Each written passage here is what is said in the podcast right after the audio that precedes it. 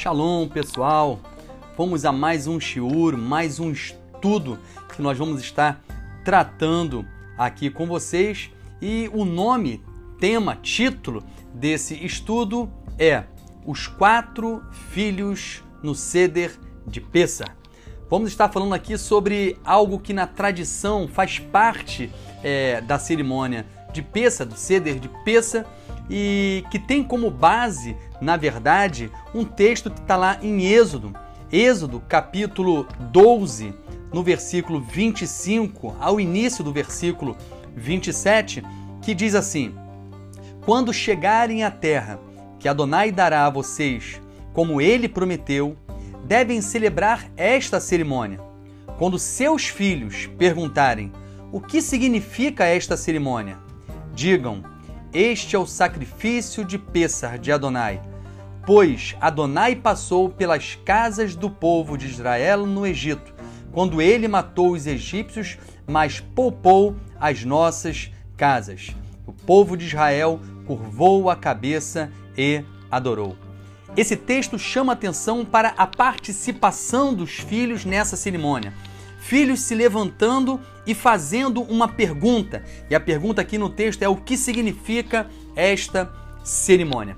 É baseado nesse texto de Êxodo que a, faz parte da cerimônia no jantar de peça ali, um momento aonde nós temos a presença de quatro filhos, quatro filhos que são representados, na verdade, através de quatro perguntas que são realizadas no meio dessa celebração. E são esses quatro filhos que eu queria é, expor a vocês aqui e mostrar qual é a representação dele dentro dessa celebração de Peça. Quando a tradição fala da pergunta realizada por quatro filhos em meio à celebração, a primeira coisa que a gente tem que ter em mente é que esses quatro, essas quatro figuras aqui como filhos aqui que fazem as perguntas, primeiro eles estão presentes na cerimônia, eles estão presentes nesse tempo designado no ceder de peça. Então a presença deles é clara. Você vai entender o porquê que eu estou falando e deixando claro que eles estão presentes. Porque depois eu vou mencionar outros dois filhos, mas dois filhos que não estão presentes, por isso não estão em meio à celebração de peça. Então vamos lá esses quatro filhos que estão presente em meio à celebração e que são, são revelados através das perguntas que são realizadas normalmente por crianças na celebração. O primeiro que faz a pergunta é, é o chamado de Raham, ou melhor, é o filho sábio. E quais são as perguntas relacionadas? É, qual é a pergunta feita por esse filho chamado de filho sábio? A pergunta que ele faz é a seguinte: a seguinte quais são os testemunhos estatutos e leis que Hashem nos ordenou.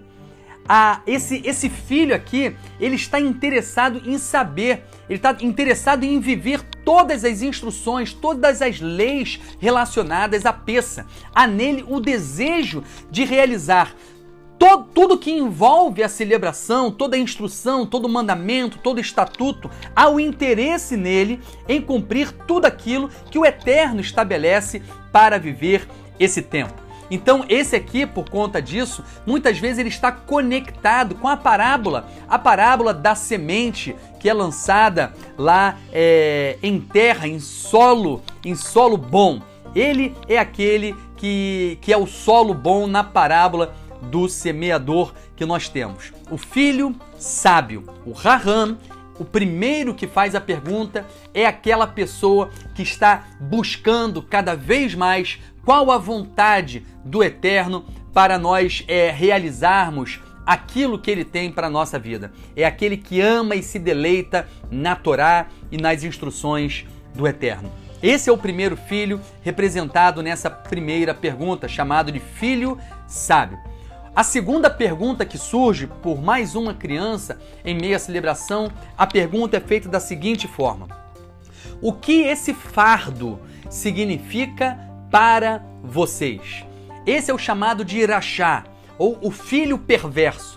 Totalmente contrário ao primeiro, que demonstra um interesse, que quer saber mais, que quer ir mais a fundo, que quer realizar mais e por isso pergunta acerca de quais são todas as instruções que deve cumprir. Já o Rachá, o segundo filho, o filho perverso, ele na verdade, ele pergunta, ele já diz que, que as instruções é um fardo, aquilo que ele está contemplando é um fardo. Ele diz o que esse fardo significa para vocês. Então, ao mesmo tempo que ele encara e vê as instruções, as leis, como um fardo pesado, ele ao mesmo tempo se exclui, porque ele, quer, ele pergunta o que isso significa para vocês. Então, além de achar a instrução um fardo, ainda se exclui da necessidade dele realizar essas instruções conforme deveriam ser feitas dentro da celebração de Peça. E esse é o comparado à semente que cai à beira do caminho na parábola do semeador. Aquele que vê, enxerga a instrução, a Torá do Eterno como um fardo e se exclui dela.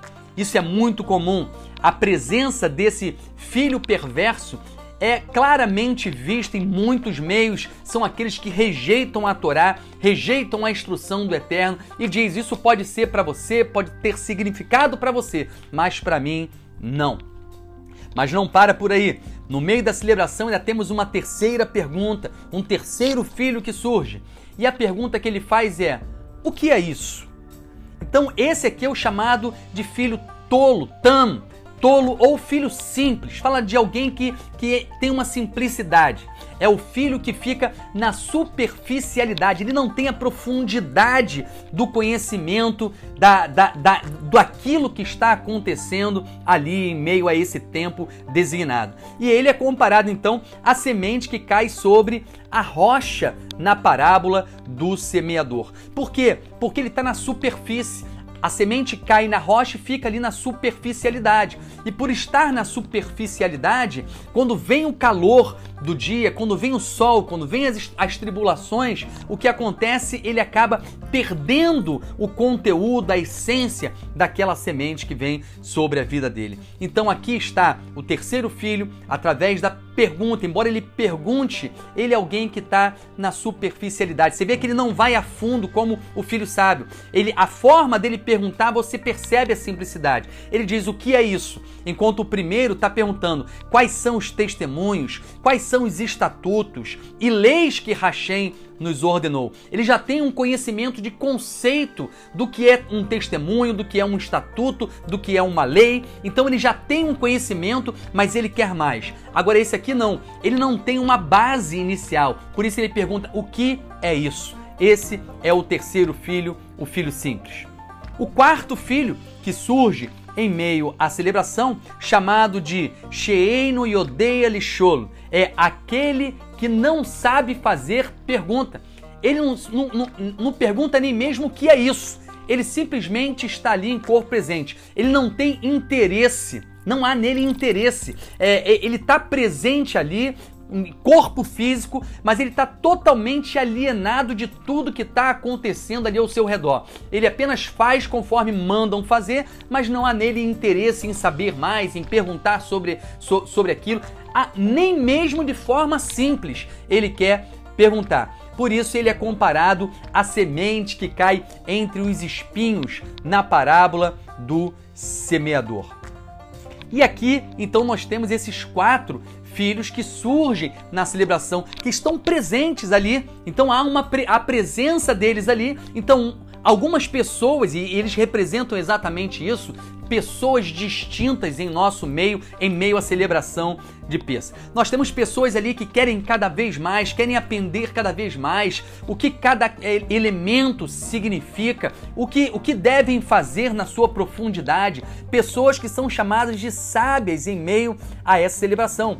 Mas nós temos também aqueles que dizem que tudo aquilo é um grande fardo e que aquilo só serve para outros e não para elas. Elas estão ali, mas se excluem, não veem naquilo ali nenhum, nenhum significado para elas. Temos ali ainda aqueles que são simples, que ainda não têm a profundidade, que até fazem perguntas o que é isso, mas não têm uma profundidade no conhecimento do que está acontecendo. E temos aqueles ali que estão apenas de corpo presente, não fazem pergunta, vão caminhando segundo o movimento, segundo o vento.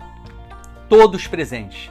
Mas quando nós pegamos a literatura e alguns comentários, a gente vê que na literatura judaica surgem é, outras figuras também mas eu posso trazer para vocês, e é o que eu queria fazer aqui nesse shiur, trazer mais dois tipos de pessoas diferentes, mais dois filhos, vamos dizer assim. Então, primeiro seria um quinto filho, que não está presente na cerimônia porque ele simplesmente não está na cerimônia. Quem seria esse quinto filho? Aquele que conhece, tem conhecimento, mas não vem para a cerimônia. Não está presente, embora conheça o seu significado, conheça o mandamento que é estabelecido pelo Eterno.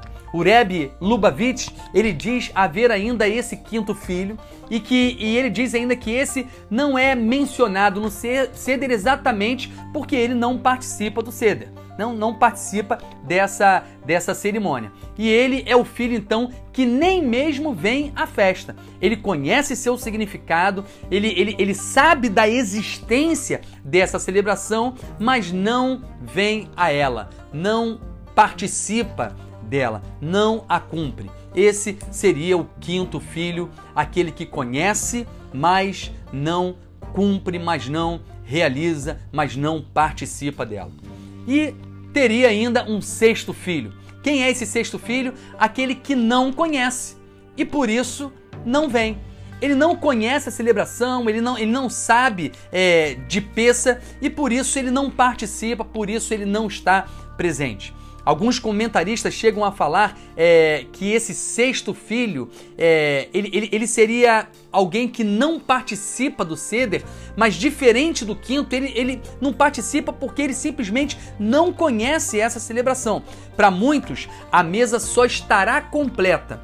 Muitos citam isso, que essa mesa de ceder só estará completa quando todos tiverem acesso a ela. Por isso precisamos levar o conhecimento a esse sexto filho. Ele precisa conhecer a existência dessa celebração. Isso se propaga quando nós começamos a vivê-la em sua intensidade, quando nós propagamos a sua existência, quando nós anunciamos a sua existência. Nós temos a função de atrair a todos a posição de Raham a posição, a compreensão plena de Peça. Que nós possamos fazer isso, olhar para todos eles e mostrar o caminho, o caminho bom que é ser como Raham, aquele que se aprofunda, que tem a profundidade e quer cada vez mais conhecer a totalidade das instruções do Eterno para essa celebração.